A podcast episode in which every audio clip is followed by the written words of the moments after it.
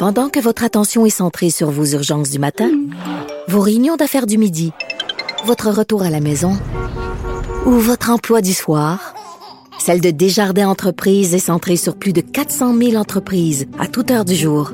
Grâce à notre connaissance des secteurs d'activité et à notre accompagnement spécialisé, nous aidons les entrepreneurs à relever chaque défi pour qu'ils puissent rester centrés sur ce qui compte, le développement de leur entreprise. Martino, même avec un masque, c'est impossible de le filtrer. Vous écoutez Martino. Cube Radio. Alors, on a appris des informations très troublantes en concernant l'opération de recherche qui visait à retrouver euh, les jeunes Nora et Rémi euh, Carpentier euh, qui avaient été disparus, là, kidnappés par leur père. entre autres, les trois premières journées de l'opération de recherche, il y avait seulement six marcheurs euh, avec formation qui ont été mobilisés pour l'opération de recherche. C'est pas beaucoup. Il manquait d'effectifs. On a suivi des fausses pistes. À un moment donné, euh, on avait trouvé une trace importante, puis on n'avait pas fouillé au complet le secteur où on avait trouvé cette trace-là. Bref, il y, a eu vraiment des erreurs commises. Euh, on va en parler avec M. Stéphane Luce, président de Meurtre et Disparition irrésolue du Québec. Bonjour, M. Luce. Bonjour, M. Martineau. C'est toujours le timing. Hein. Le timing est important. C'est comme euh, c'est comme le, cancer. Plus tôt il est diagnostiqué le cancer, plus on a de chances de s'en sortir, d'être guéri. C'est la même chose avec une opération de recherche, Monsieur Luce. Oui, définitivement. Puis euh, comme vous avez mentionné en entrée de jeu, le nombre de, de, marcheurs formés pour euh, faire des recherches était ridiculement bas. Là. C'est sûr que c'est facile de critiquer le travail des policiers. Ça dépend comment sérieux ça a été pris. Là. D'après ce que je peux comprendre, moi là, 18 heures pour déclencher une alerte en l'air.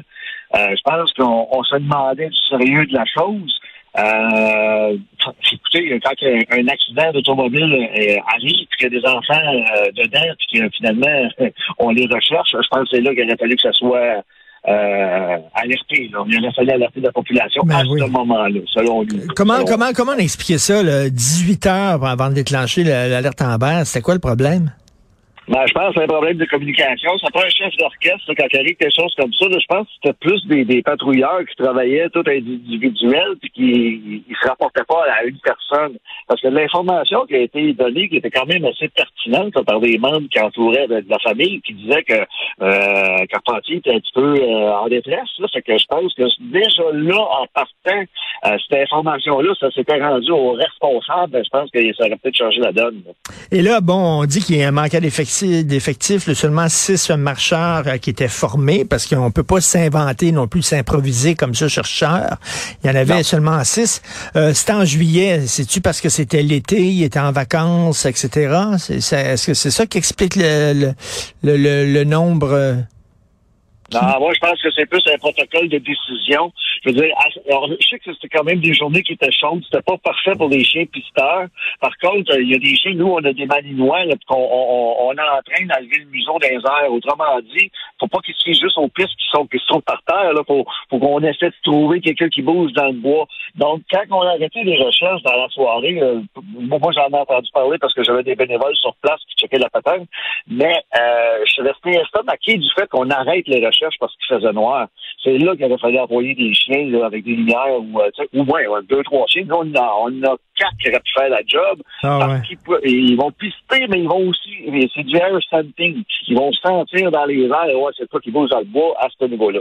Donc, euh, je pense que ça, ça a été euh, le manquement. Mais selon moi, je crois qu'aujourd'hui, je pense que tout corps de police devrait faire la job d'avoir des bénévoles en backup comme ça, quand ça se passe, il n'y a, y a, pas, il y a pas comme une, euh, un paquet de, de, choses qui s'entremêlent.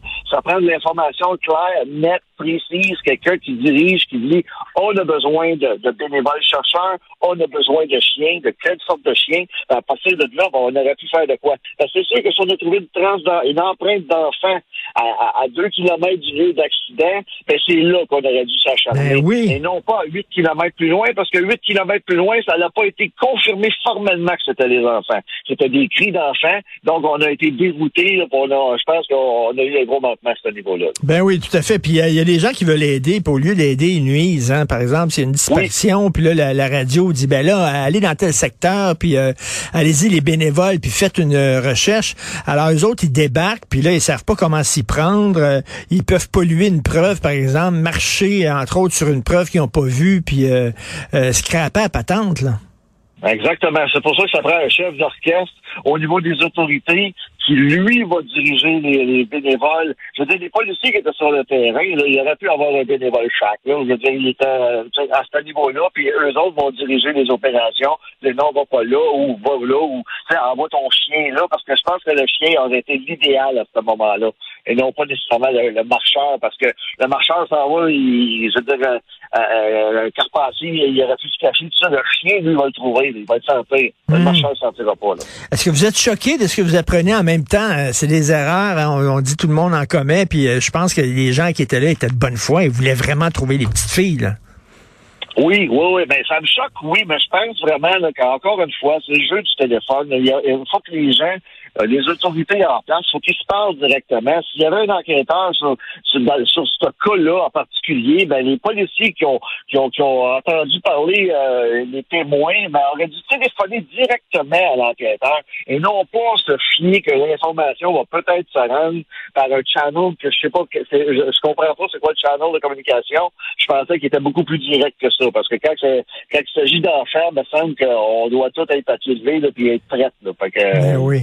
Et euh, vous, vous êtes président de l'organisme Meurtre et Disparition irrésolue du Québec. C'est quoi cet organisme-là? C'est des fans de True Crime qui écoutent des balados de True Crime puis qui jouent au détective ou quoi, là? On n'est pas dans... On, respecte beaucoup le True Crime, mais nous, on est dans le vrai. On essaye, en fait, de, donner de la visibilité aux victimes qui sont oubliées. Donc, les familles qui sont aux prises avec des disparitions depuis 15 ans puis qui n'entendent plus parler des dossiers, ben nous, on, va on faire de l'affichage, on va mettre sur, on va mettre sur des camions.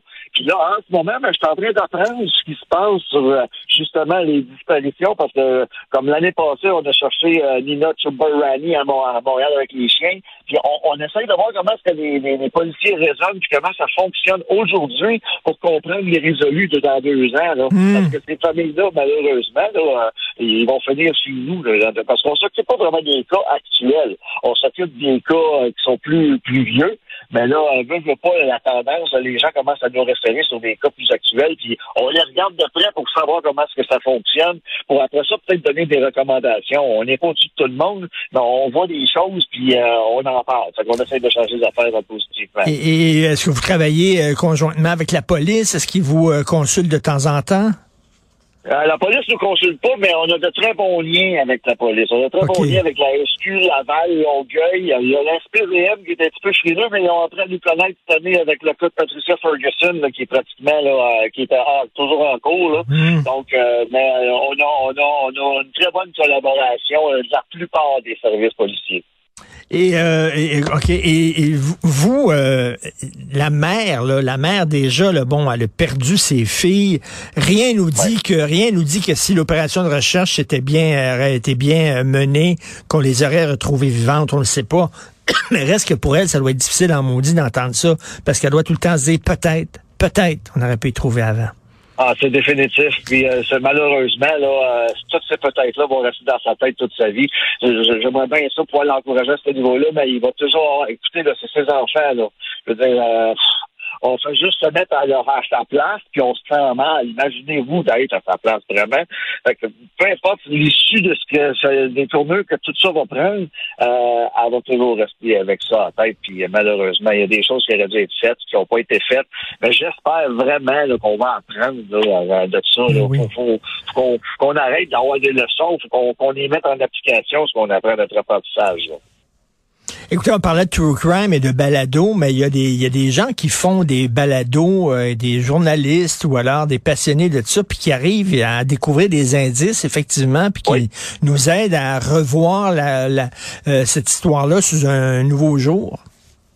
Oui, Définitivement, c'est bon, ça en prend parce que c'est justement, ils font à peu près la même chose que nous, en fait. Ils ramènent des vieux cas Sauf que nous, quand on a de l'information, on la demande, l'information, on va l'afficher, on travaille fort pour l'avoir, puis quand on l'obtient, ben, on va la bonifier. On va continuer à enquêter sur l'information qu'on a eue, puis si on la trouve pertinente, ben, on la transmet au corps policier sous forme de rapport ou sous forme de téléphone, dépendamment. Tu sais, dans le cas de, de Patricia Ferguson, on a déposé un rapport, ça n'a pas bougé, il a fallu y aller avec des caméras éventuellement, puis euh, Marie-Christine Benjamin a fait de bel job là-dessus. So, par Mmh, contre, à un moment donné, quand les gens donnent l'information, que ce soit du public, euh, parce que là, je pense qu'il y, a- il y a quelque chose qui est en train de changer, là, justement, avec le true crime, c'est qu'il y a des gens, des monsieur tout le monde, qui arrivent avec de l'information pertinente. Oui. Ben, maintenant, est-ce que les autorités vont prendre ces gens-là au sérieux? Je pense que là, là ça prendrait peut-être Hmm. quelqu'un à l'accueil dans les parce que moi j'ai été reçu à OSPVM, puis drôlement reçu dans le sens que euh, C'est qui, lui? euh, Qu'est-ce qu'il veut, lui? C'est ça, là. C'est quoi, ce ben, bourgeois-là? c'est Là, ça, là. Puis là, j'avais beau expliquer que j'étais le président de meurtre et disparition résolue du Québec, ça ne changeait pas grand-chose dans le discours, là. Puis, à la limite, ça, il choquait, là, au contraire. Je disais, un peu, là. Moi, je viens de Sherbrooke, je, je, je veux pas, je, je, je suis venu déposer de l'information pertinente dans le cas d'une disparition, possiblement un meurtre. Est-ce que c'est possible de parler à quelqu'un?